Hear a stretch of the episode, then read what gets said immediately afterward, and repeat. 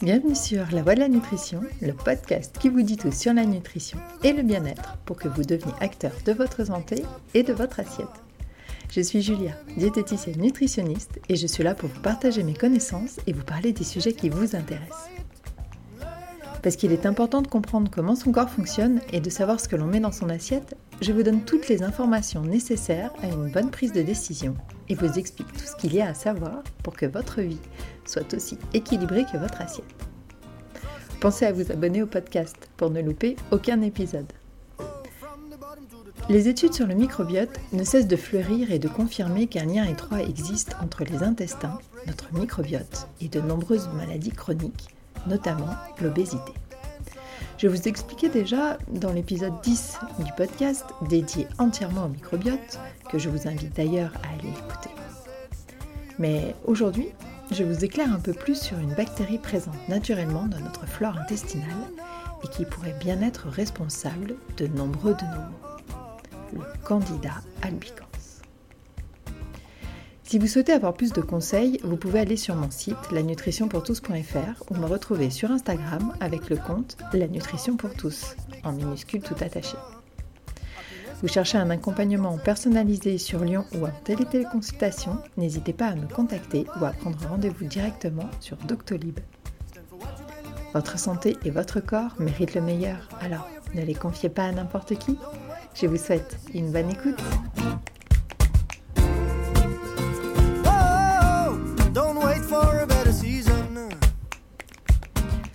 Candida albicans. Mais qu'est-ce que c'est encore que ce mot barbare? C'est en fait un champignon microscopique, levuriforme, présent naturellement dans notre organisme. Mais lorsqu'un déséquilibre se produit et qu'il prolifère, il devient une levure qui peut provoquer des infections de la peau, des muqueuses et aussi des viscères. On utilise alors le terme de candidose. Elle peut aussi être appelée mycose, on la retrouve alors sur la peau, dans la bouche, le fameux muguet que beaucoup de parents doivent connaître, au niveau vaginal, urinaire, chez les hommes comme chez les femmes, ou rectal, mais aussi au niveau des intestins. Et c'est celui-ci qui va tout particulièrement nous intéresser aujourd'hui. On n'attrape donc pas le candida albicans. Non, on l'a en nous. Et oui, ce champignon est naturellement présent dans nos intestins. Il fait partie de notre flore bactérienne. Le problème, c'est sa prolifération, car lorsqu'il prend trop de place, ce champignon mute en moisissure. Et alors à la sale manie de libérer des substances toxiques dans notre organisme, plus de 35, et de tout déséquilibrer, provoquant des symptômes divers et variés, allant jusqu'à ce qu'on appelle une candidose chronique, qui toucherait aujourd'hui en France plus de 40% de la population. Et oui, beaucoup d'entre nous vivent avec et se font une raison sur leurs symptômes, apprenant à vivre avec, se disant que ce n'est pas si grave, et essayant de mettre des pansements plutôt que de soigner la plaie, sans voir le tableau en entier et sans se rendre compte que tous ces symptômes sont les pièces d'un même puzzle. Alors comment savoir? Comment reconnaître l'ennemi? Voici quelques facteurs et symptômes qui devraient vous interroger.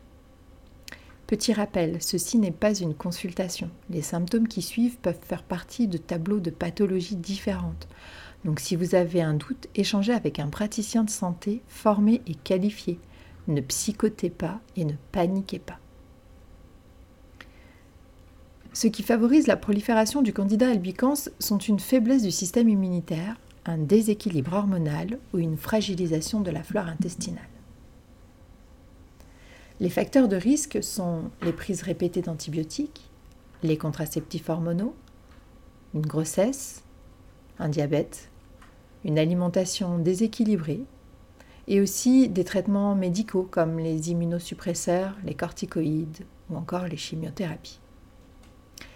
Et au quotidien, tabac, alcool, caféine en excès, stress, alimentation pauvre en fibres, riches en sucre et en aliments transformés ou ultra transformés ne nous sont pas favorables non plus.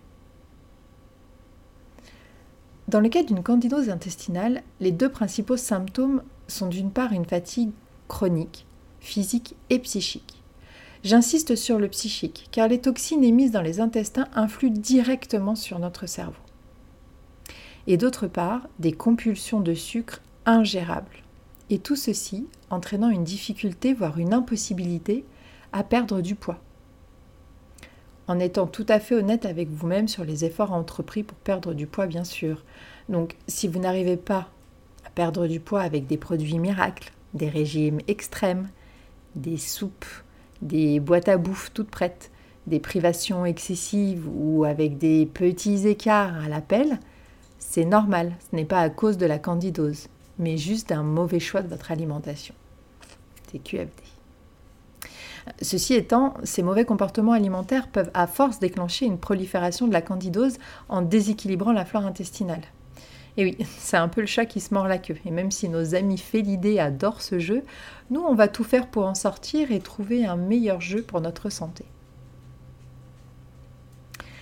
Si vous êtes sujet aux infections urinaires, aux mycoses vaginales, à des migraines ou maux de tête, des problèmes de concentration ou de mémoire, des troubles du sommeil, des allergies ou intolérances diverses, des douleurs inexpliquées aux oreilles, des douleurs articulaires et ou musculaires, à des troubles intestinaux allant de ballonnement au gaz, de la diarrhée avec des phases de constipation, que vous avez pris des antibiotiques de façon répétée, si vous avez des remontées acides, des rots nombreux, si vous avez de l'anxiété, des signes de dépression, des sautes d'humeur, des crises d'envie de sucre littéralement incontrôlables à aller voler les bonbons des enfants ou arracher le chocolat des mains de votre conjoint, vous faites peut-être partie des 40% de personnes dont le candidat albicans a pris trop ses aises et est devenu chronique.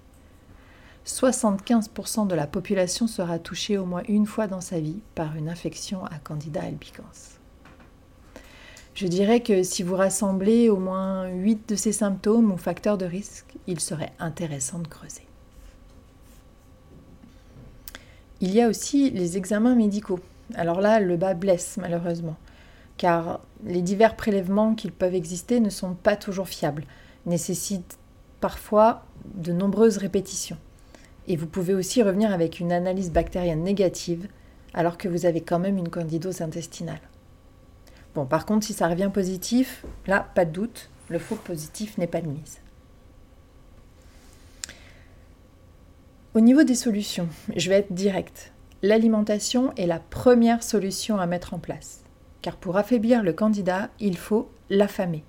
Alors l'affamer lui, hein, pas vous, on est bien d'accord. Mais pas de miracle. Cela sera strict et un peu long, trois mois minimum et jusqu'à un an.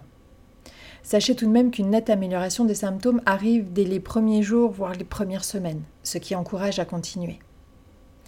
Attention à ne pas créer victoire trop vite. Le candidat restant présent, il peut repartir en phase inflammatoire très très rapidement.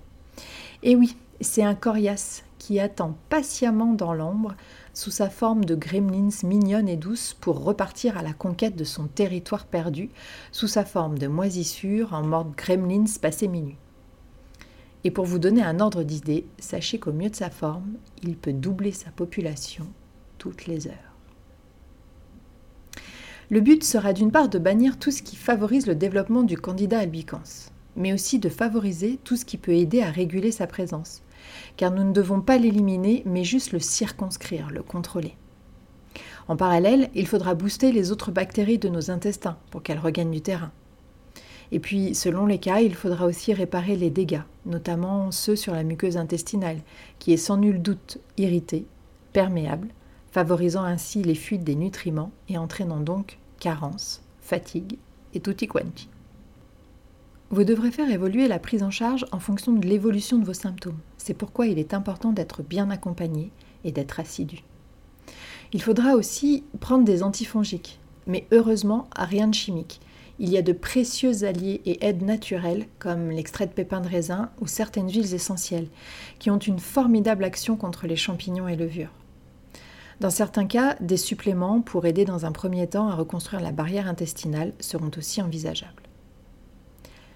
Je vous donne ici quelques pistes, mais je reste évasive, car ceci, je le rappelle, n'est pas une consultation. Et je précise encore qu'un accompagnement est essentiel pour ne pas amplifier les problèmes ou simplement ne pas se tromper de problème. Je sais que le sujet suscite et va susciter beaucoup de questions. Alors n'hésitez pas à venir en discuter sur mon compte Instagram ou à me faire un mail. Merci d'avoir écouté l'épisode jusqu'à la fin. Un pas de plus dans la construction de votre bien-être et de votre alimentation santé et plaisir. Si vous avez aimé ce podcast, n'hésitez pas à le partager pour faire du bien autour de vous et pour me soutenir dans mon travail. Et pourquoi pas mettre 5 étoiles sur Apple Podcast ou sur Spotify et me laisser un commentaire ou une envie de sujet. On se retrouve vite sur Instagram pour continuer la discussion.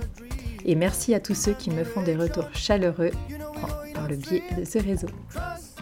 Je vous dis à jeudi prochain. Prenez soin de vous.